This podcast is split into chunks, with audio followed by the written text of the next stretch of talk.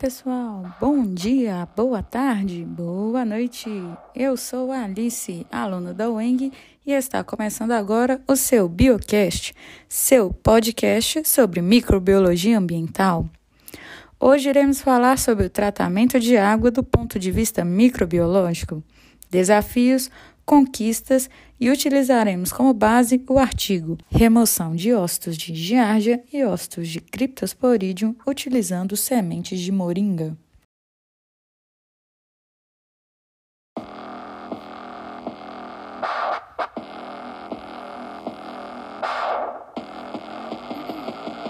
Sabemos que a água é um recurso natural indispensável para a vida de todos os seres vivos e é fundamental em todos os processos existentes na sociedade, sejam eles industriais, comerciais, domésticos, públicos ou agrícolas. Durante décadas, esse recurso foi considerado um bem de domínio público e de quantidade infinita, sempre à disposição do homem. Mas, com o crescimento populacional, as fontes de água doce utilizadas pelo ser humano, na forma de poços, rios, riachos e lagos, hoje sofrem com contínuo e crescente processo de degradação em função do despejo de esgotos em natura ou tratados, de fezes de animais, além de efluentes resultantes das atividades industriais. O consumo de água de boa qualidade é de grande importância na prevenção de doenças de veiculação hídrica, pois cerca de 4 milhões dos episódios anuais de diarreia em todo o mundo são devido às deficiências no esgotamento sanitário e na utilização de água de baixa qualidade. Segundo Rebouças 97, os principais problemas de saúde pública associados à água nos municípios brasileiros são doenças diarreicas, doenças transmitidas por vetores como malária, dengue, zika, entre outras, esquistossomose, leptospirose e intoxicação por cianotoxinas. A contaminação pode ocorrer por ingestão ou mesmo pelo contato direto com a água. Segundo a OMS, que é a Organização Mundial da Saúde, 1,8 milhões de pessoas, principalmente crianças, morrem anualmente por causa de doenças gastrointestinais, propagadas pela falta de água tratada. Dentre os principais agentes biológicos patógenos encontrados na água contaminada, destacam-se vírus, bactérias, protozoários e helmintos. O criptostoródio e a giardia são protozoários parasitas de veiculação hídrica, que infectam uma ampla variedade de hospedeiros vertebrados, inclusive humanos.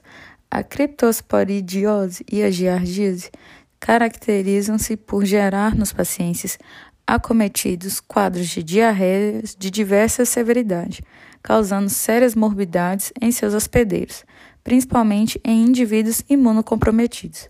A transmissão de ambos os parasitas dá-se pela rota fecal-oral, por meio do contato direto com as fezes de pessoas infectadas ou pelo contato direto com a ingestão de água ou alimentos contaminados.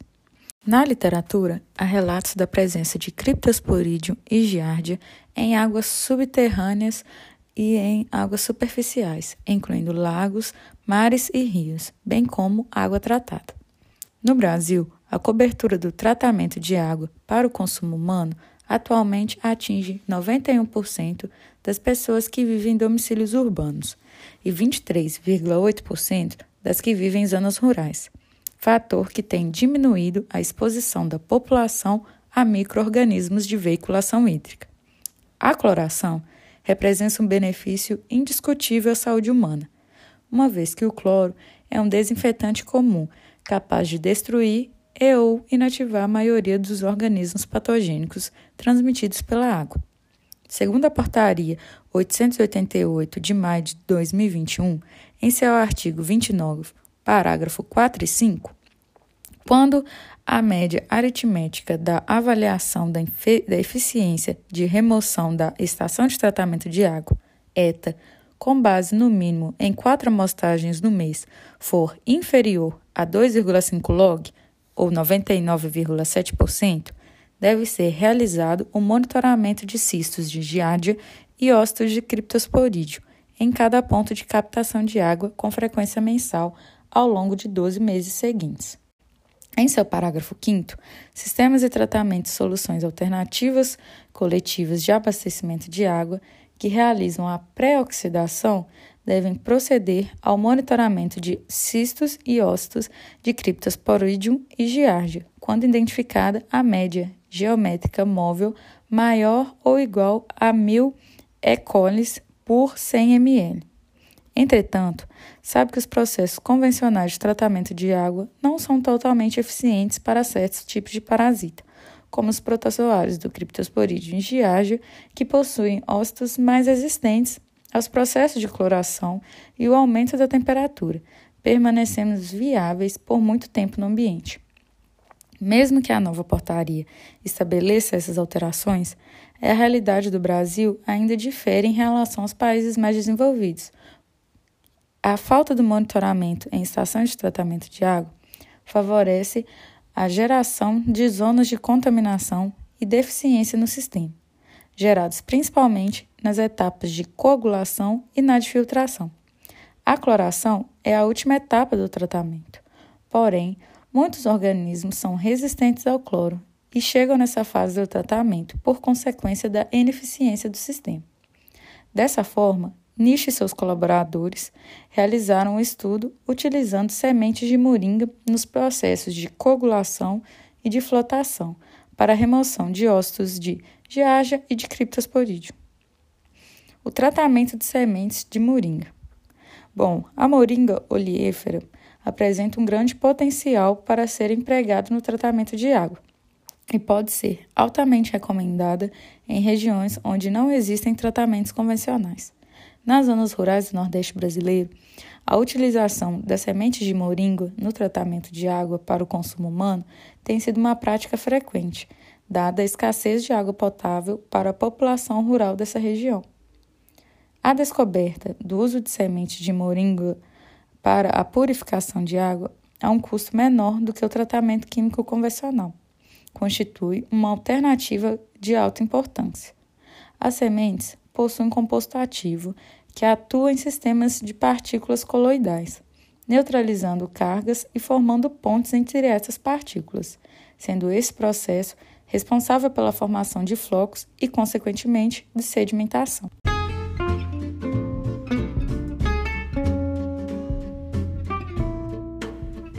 Bom, e qual foram então os resultados do estudo proposto por Nish e seus colaboradores?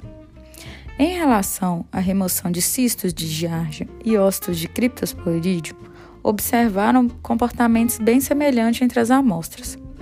As melhores remoções, tanto de giardia quanto de criptosporídeo, ocorreram a partir da concentração de 150 mg por litro da solução de moringa para todas as amostras de água tratada, com eficiência de remoções médias de 90% a 94%, respectivamente. A alta remoção obtida pode ser explicada pela ação coagulante da moringa, que se baseia na presença de proteínas catiônicas nas sementes.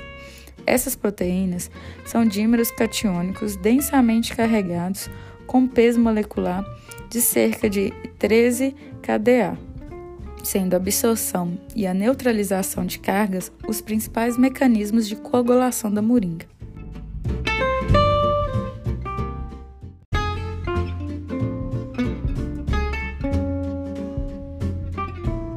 A remoção de protozoários parasitas obtida neste estudo é próxima aos resultados de outros trabalhos da literatura, como de Bustamante, entre outros, 2001, Chagoraraki e Harrington, 2004, que utilizam coagulantes químicos como sulfato de alumínio e cloreto férrico para a remoção destes microorganismos, sendo também a neutralização de cargas o mecanismo principal de coagulação do sulfato de alumínio neste quadro.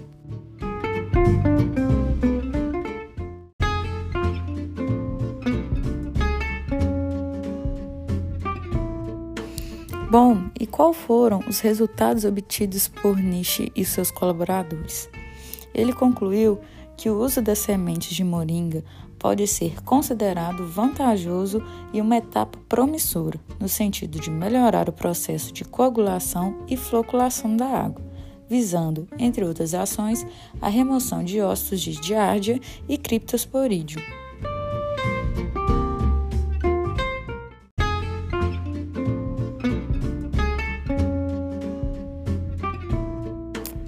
Isso, pessoal. Este foi o nosso Biocast. Agradeço a atenção de todos e tenham um bom dia, boa tarde ou boa noite. Até mais!